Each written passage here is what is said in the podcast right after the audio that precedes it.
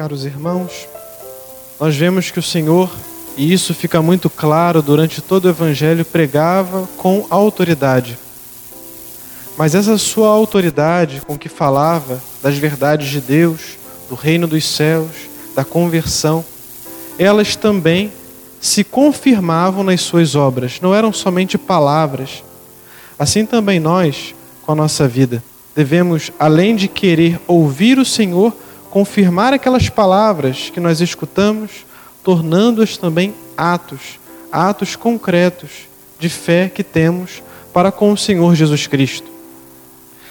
Ele aqui no Evangelho, então, se depara com um homem possuído pelo demônio.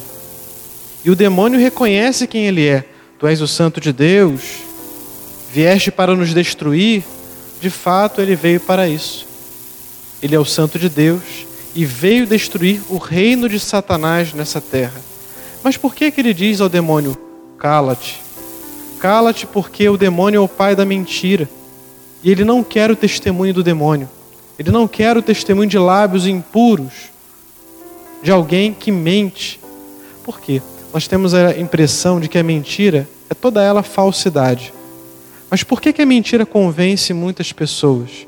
Por que, que nós corremos o risco de ter um cristianismo diluído, de diminuir a exigência do, do, do Evangelho, da vida de Cristo? Por quê? Porque no meio da mentira sempre há verdades. E o demônio aqui quer utilizar esse artifício.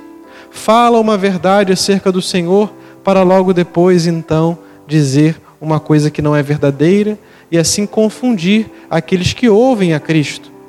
Nós também, como Assembleia de Fé Cristã, muitas vezes podemos escutar a verdade, mas a verdade às meias.